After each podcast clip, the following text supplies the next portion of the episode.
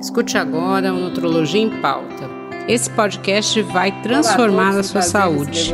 Aqui é opinião baseada em ciência. amigos aqui, Marcos Moraes, educador físico, mestre em ciências endocrinológicas pela Unifesp, especialista em fisiologia do exercício pela Unifesp, educador em diabetes pela International Diabetes Federation e diretor da Body Fitness. E também, né, Andréa Levi, psicóloga clínica e bariátrica, especialista em obesidade e transtornos alimentares pelo Hospital das Clínicas da Faculdade de Medicina da USP, co-fundadora da ONG Obesidade Brasil, junto comigo, e autora do livro Cirurgia Bariátrica, Manual de Instruções para Pacientes e Familiares. E eu sou Andréa Pereira, médica nutróloga da Oncologia e Hematologia do Hospital Israelita Albert Einstein. Sou também uma das cofundadoras da ONG Obesidade Brasil, tenho doutorado em obesidade e cirurgia bariátrica pela Unifesp. A gente está fazendo ao longo do mês de março uma série né, de podcasts sobre obesidade. E hoje a gente vai falar, acho que, de um dos assuntos mais polêmicos que a gente tem dentro de obesidade, que é o tratamento medicamentoso. Então, se a gente já tem um preconceito né, muito grande com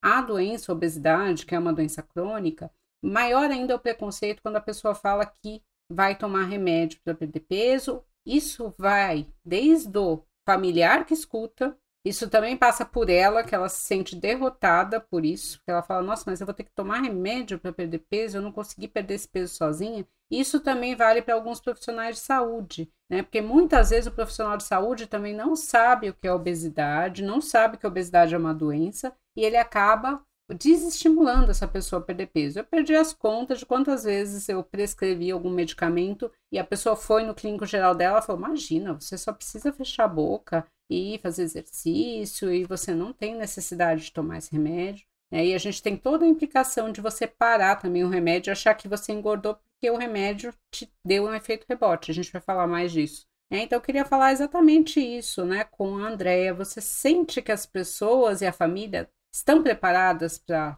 a pessoa com obesidade tomar remédio para emagrecer? Ai, André, olha só que perguntinha. Quando a gente fala em qualquer tipo de abordagem de tratamento para emagrecer, a pessoa é julgada automaticamente. É, né, o primeiro instinto assim das pessoas é dizer não, você não precisa disso, tanto para remédio, para cirurgias, para psicoterapia, para o que for. E o remédio, especialmente, é, para muitas pessoas isso faz parte de um grande preconceito. Isso vem também lá de quando os remédios para emagrecer realmente eram medicamentos mais difíceis de conduzir, eram medicamentos que afetavam bastante a parte psiquiátrica. Isso faz muito tempo, mas isso ainda está muito presente na, na percepção das pessoas, né? Principalmente as pessoas mais velhas que é, que, que viveram um pouco disso, das famosas fórmulas para emagrecer. E que etc. ainda estão por aí. Que ainda existem, mas, né, assim, quero crer que os médicos estão um pouco mais preparados, nem todos. Bom, enfim, esse é, é, outro assunto.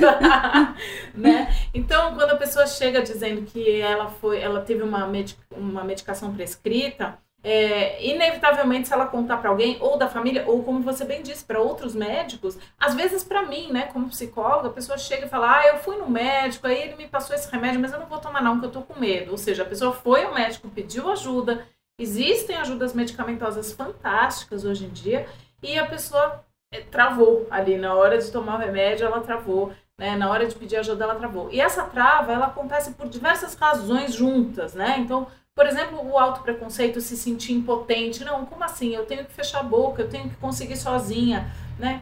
Como se ajuda medicamentosa ou de qualquer outro tipo de abordagem não fosse ajuda efetiva, né? Então, acho que o que a gente pode dizer hoje para as pessoas que estão nos ouvindo é assim: primeiro lugar, procure profissionais especialistas, médicos que realmente entendam de obesidade e segundo, confiem nesse, nesse profissional. As medicações que existem hoje são muito diferentes dessas medicações, se for o caso dessa pessoa que está ouvindo, né? Ter essa referência de medicações muito antigas é, que, que, que, são difíceis de conduzir mesmo, de, de administrar. É, confie no, no seu médico se ele for um especialista em obesidade. Agora, cuidado com o médico blogueiro, cuidado com o médico que, que, né, que não tem especialização na área, com o médico que não tem experiência na área. Aí sim, eu acho que a gente aí vale o cuidado para não só para médicos, para qualquer profissional de saúde. Bom, assim, o tratamento medicamentoso, né, como a gente discutiu aí em podcasts anteriores, ele é individualizado. Então a pessoa vai ter, né, nós temos um arsenal aí de medicamentos para ajudar na obesidade, como a gente tem na pressão alta, no diabetes,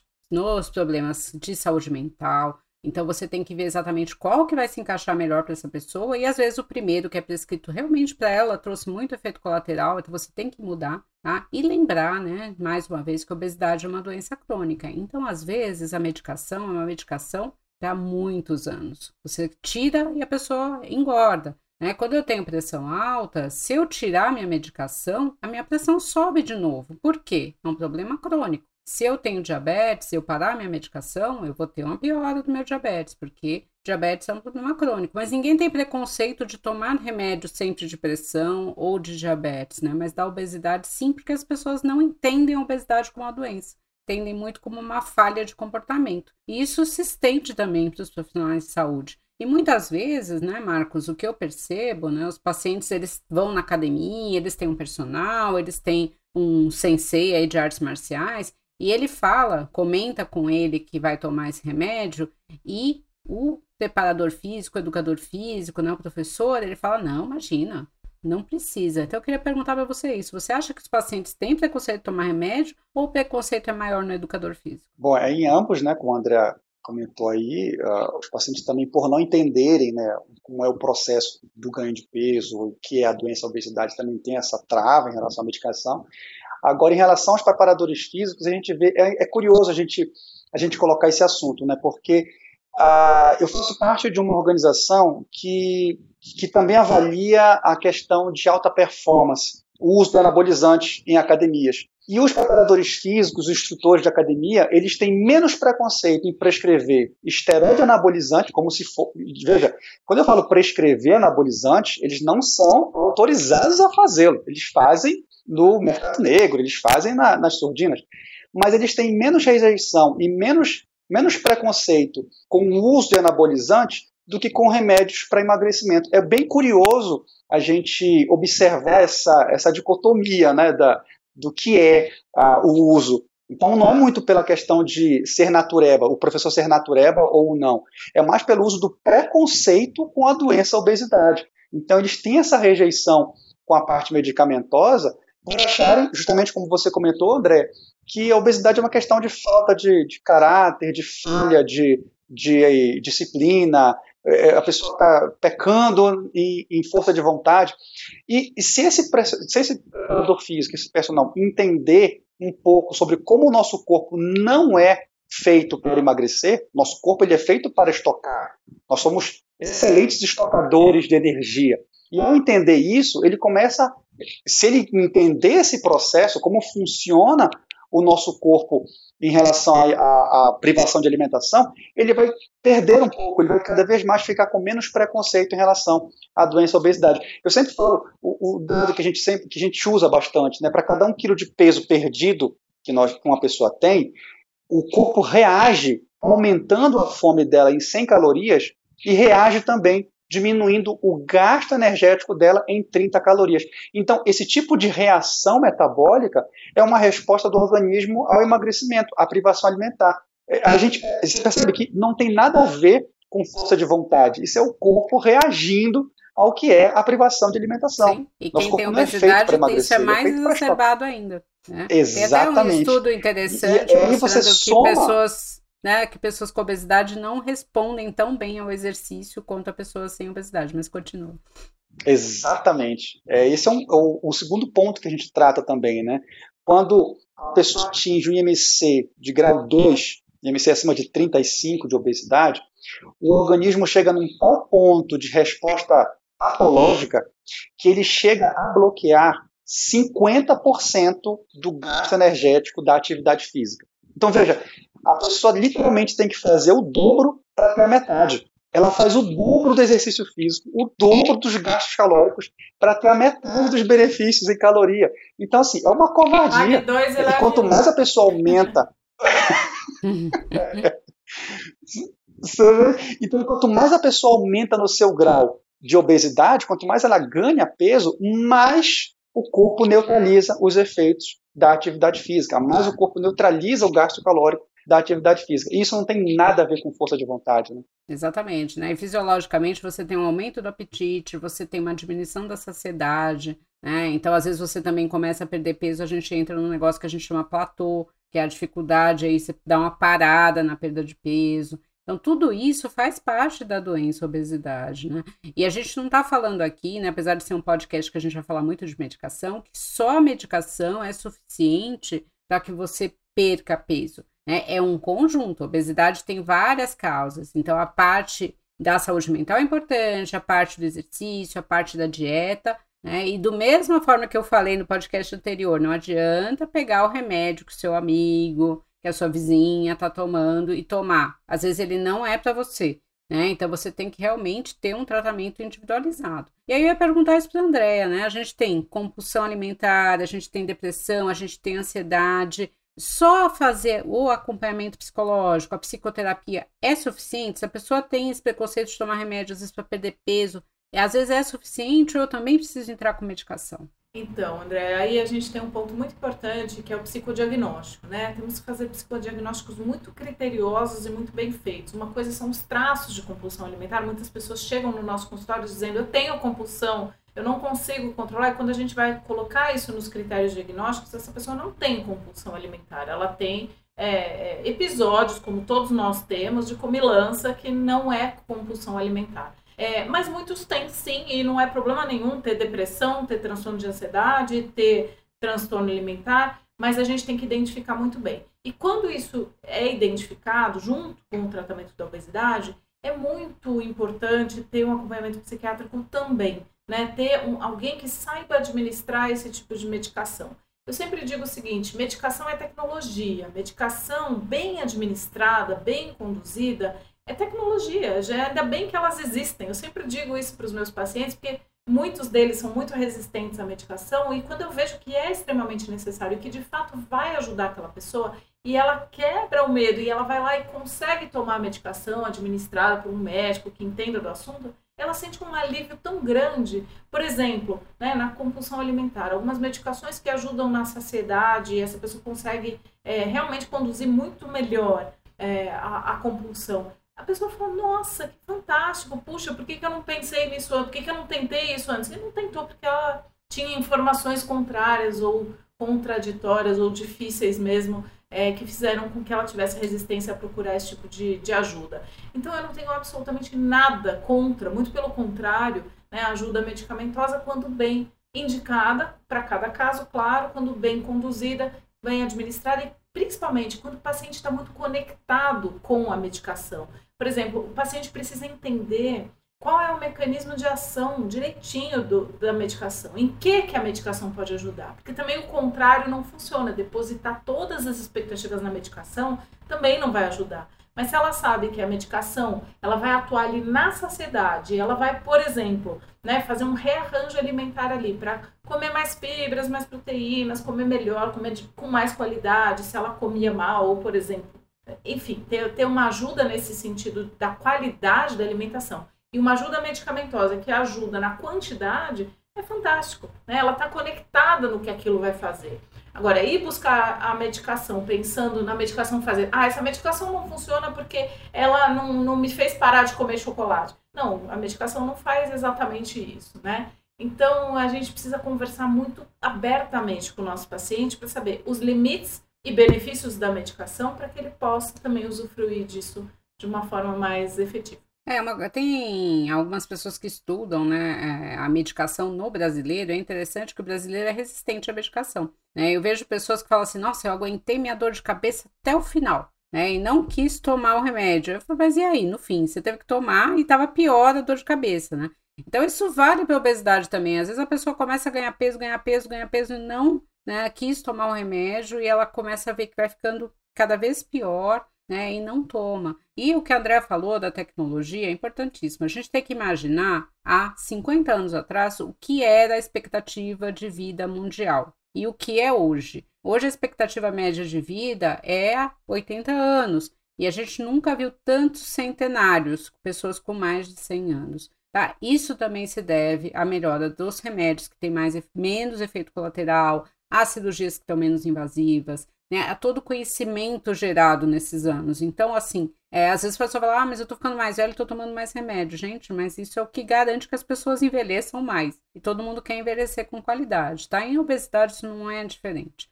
Se você, é, a gente tem muita, assim, IMC acima de 30 já é uma indicação de medicação, né? em alguns casos com sobrepeso também, e dependendo do psicodiagnóstico, você também entra com isso. E é interessante que dentro da obesidade a gente tem também uma probabilidade maior de ter algumas doenças psiquiátricas, até como a depressão. Então uma coisa vai puxando a outra. E aí eu queria falar com o Marcos, né? Eu tô falando assim, a gente está falando de remédio, que isso não é suficiente. A gente falou um pouco disso no podcast anterior, mas eu queria retomar isso, né? E aí, o exercício ajuda como junto com a medicação? Tem um exercício que é melhor aí para perda de peso? Bom, em relação à perda de peso, a gente sempre fala, né? O melhor é se movimentar, é se manter ativo. É óbvio que dentre os exercícios que a gente se mantém ativo, a gente tem que diferenciar o que é o exercício físico da atividade física. Né? O exercício, atividade física é qualquer movimento humano, qualquer movimento que você faça né, com o seu corpo. O exercício físico é um tipo de atividade física orientada. Então, é prescrito, orientado e planejado por um profissional.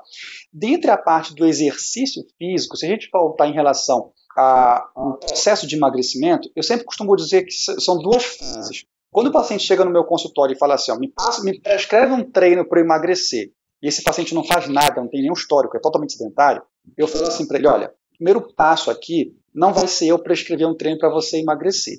Primeiro passo é eu prescrever para você um treino para você sair do sedentarismo. Você primeiro tem que ter um adquirir um padrão de comportamento, adquirir um hábito, e quando você adquirir este hábito, aí sim a gente pensa em efetividade de treino. Não dá para a gente inverter a ordem. A primeira prescrição tem que ser em relação ao combate do sedentarismo. Nossa, agora vamos falar na segunda etapa. A segunda etapa em relação à parte do exercício físico. É óbvio que quando a gente, a gente olha o nosso corpo como uma, uma esfera de atividade né, funcional, nosso corpo não é feito para ficar parado, e a gente encara o músculo como uma glândula, como ele é uma glândula, uma glândula muscular que produz hormônios, e esses hormônios são produzidos mediante contração muscular, quanto mais a gente ativa essa glândula, que são nossos músculos, mais hormônios, e dentre vários hormônios que o nosso músculo produz, vários, algumas classes desses hormônios são focadas em aumento de gasto energético, em queima de gordura. Tem alguns hormônios que fazem, é, é uma palavra esquisita para quem é leigo, mas a gente chama isso de biogênese mitocondrial né, um negócio meio esquisitão aí, mas é, uma, mas é uma tarefa linda de se ver, que é a produção de mitocôndria dentro de células de gordura. Então ele começa a, a, produzir essas mitocôndrias, que são nossas organelas que queimam gordura, dentro da própria célula de gordura. E isso é feito estimulado pelo músculo. Então, o entendimento do músculo como uma glândula endócrina, como um mecanismo endocrinológico, ajuda muito na prescrição correta de atividade física. Então, eu, eu sempre costumo muito dizer isso, né? A gente tem que ter músculo pensando em ter patrimônio. Ter músculo é ter patrimônio para a nossa vida. Não somente para perder peso, mas também para envelhecer com qualidade. A gente adiciona qualidade na nossa quantidade de vida. Então, ter, desenvolver essa massa muscular é um processo importante Pra, se a gente pensar aí numa remodelação de composição corporal. E aí, antes que as pessoas venham falar assim, ah, mas então tem que ser academia, só funciona se for peso. Não, gente. Musculação, trabalho de força, é qualquer tipo de exercício que você faz força contra uma resistência. Então, se você, por exemplo, sentar e levantar de uma cadeira dez vezes de maneira sistemática, né, didática, você está fazendo musculação. Se você levantar os braços lateralmente mesmo que sem peso, mas se for de maneira didática e sistemática, você está fazendo musculação. A gente pode fazer musculação na piscina, pode fazer musculação na yoga, pode fazer musculação no pilates, pode fazer musculação em casa. Qualquer lugar pode ser um local propício para você fazer o seu desenvolvimento de massa muscular, desde que seja bem orientado e bem prescrito. Tá, eu acho que é uma coisa assim importantíssima. A gente ainda não tem a pílula do exercício, né? Que é aquela pessoa que não faz é, nada de exercício e ganha músculo. Então a gente realmente, nem a pílula da dieta. Né? Às vezes o pessoal fala, ah, mas não tem assim é um, um, um shakezinho, uma coisa que eu possa, um comprimidinho que eu tome de manhã e não fique com fome o dia inteiro. Então, assim, essas coisas são ligadas a hábito. Então, eu realmente preciso fazer o exercício para ter benefício, né, para eu ganhar minha massa muscular. Eu preciso conversar sobre o meu hábito alimentar para adequar isso. Isso vai se somar com o remédio. Né? O remédio sozinho, ele não vai fazer um milagre. Que vai falar assim, não, vou tomar o remédio, não vou ter mais fome e vou perder 20, 30 quilos. Uma outra coisa importante, a gente tem que fazer um cálculo de uma perda de peso que seja boa para você, né? Você não precisa ficar extremamente magro, extremamente magro. A questão não é essa. Quando a gente perde 5 a 10% do peso, a gente já tem melhora dos parâmetros clínicos. Então a gente tem que realmente sentar e ver o que, que é compatível para você e também tentar não perder tanto peso para não perder massa muscular. Eu sempre falo isso para os pacientes: não adianta ele ter perdido vários quilos e na verdade ele ter perdido músculo, que a gente quer é perder gordura, e com isso se soma o exercício. Então, todos os parâmetros, né, toda essa multidisciplinaridade, esses vários profissionais são importantes para garantir que você tenha mais saúde. E aí eu queria perguntar para André sobre isso, né? O que, que, é mais importante, saúde física ou saúde mental? E dá para separar isso? Oh, o ideal, o ideal é a gente ter as duas coisas, né? Vamos pensar em exemplos práticos. Então, por exemplo, uma pessoa que é, tem a saúde mental em ordem, ela não tem nenhum transtorno mental, emocional, psicológico, psiquiátrico, está com a cognição funcionando, está tudo bem, mas ela, por exemplo, não tem mobilidade, ou então ela tem sempre uh, a, a, glicemia bagunçada, ou então ela, enfim, está com algum problema de saúde que limita de alguma forma ela não andar. Agora, vamos pensar o contrário. Uma pessoa que tem dificuldades de, de locomoção, por exemplo, tem alguma deficiência, mas ela não tem saúde mental. Ou ela tem, ou ela não tem problema nenhum de, de locomoção, de nada, mas ela não tem saúde mental. Então ela está com uma depressão fora de controle, que faz com que, mesmo que ela tenha um corpo que funcione perfeitamente, ela não tenha é, vontade de nada, né? ela não tenha é, estímulo para produzir, para fazer, para acordar, para levantar, para ter autocuidado. É, então, nesse aspecto, eu acho que a falta de saúde mental limita tremendamente né? Porque aí não adianta você ter um corpo que está são, que funciona com tudo, mas você não tem o drive, você não tem o software, né? Você não tem a, a, a vontade mesmo, a, a, a força para minimamente se cuidar ou usufruir da vida, sentir mínimo prazer de nada. Então a saúde mental é tão importante quanto a saúde física.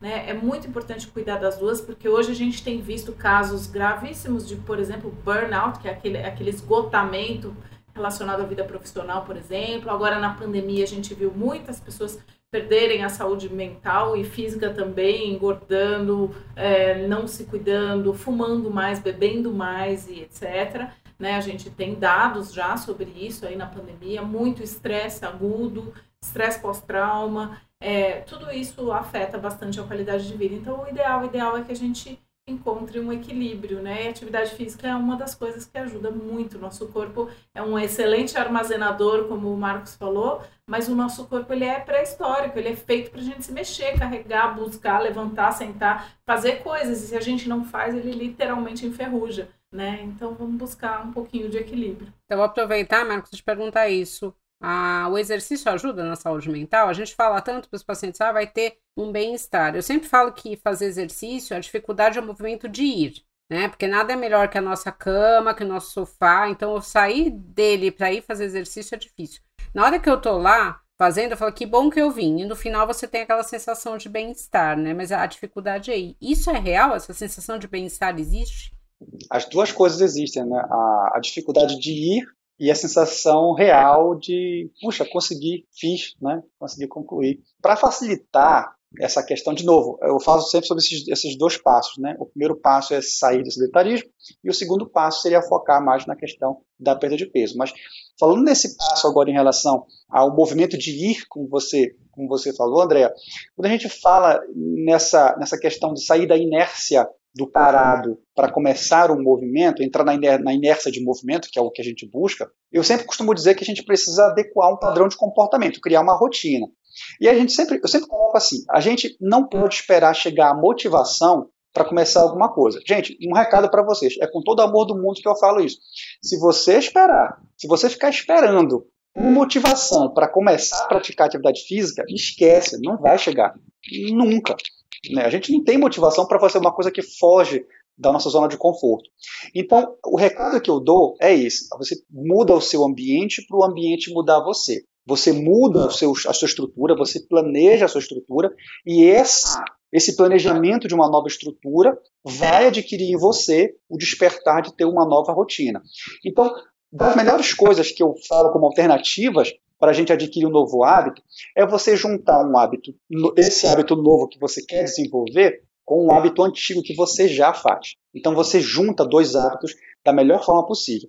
E a melhor forma de juntar dois hábitos é quando você aproxima esses dois hábitos. Você, eu sempre cito o exemplo do tomar banho. O hábito antigo é eu tomo banho todo dia. Então, antes de eu tomar banho, todas as vezes antes de eu tomar banho, eu vou fazer uma série, uma série só, de 10 movimentos. Seja o agachamento, seja um polichinelo, seja ficar na ponta do pé, qualquer coisa. Não importa. Nessa fase não importa.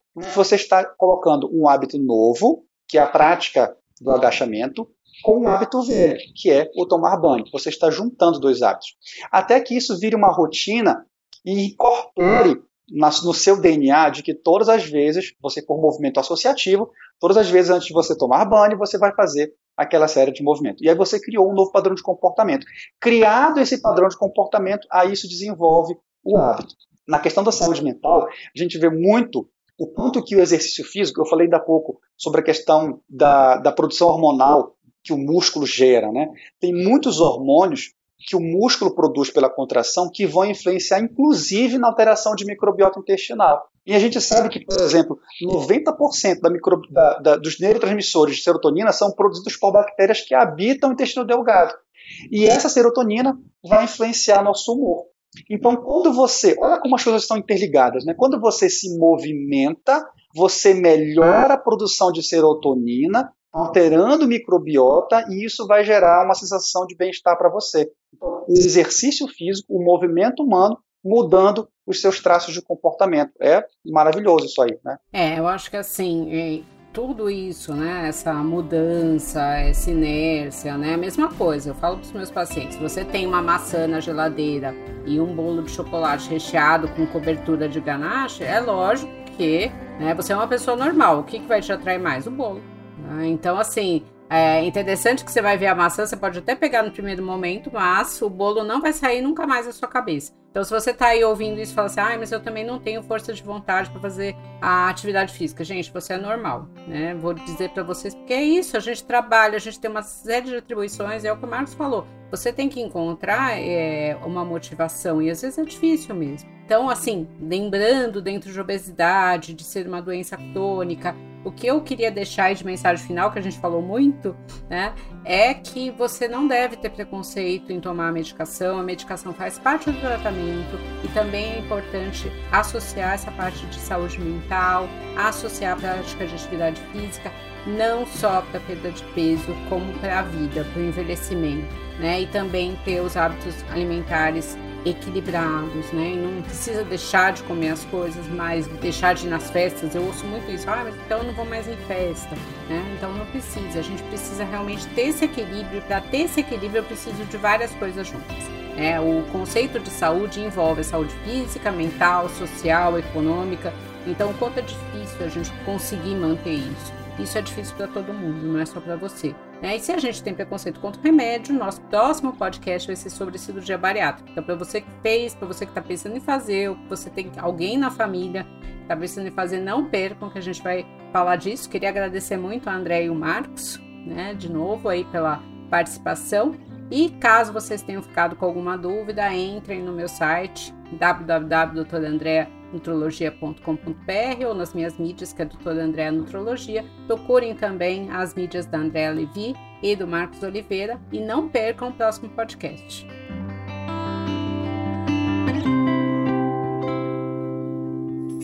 Uma produção, voz e conteúdo.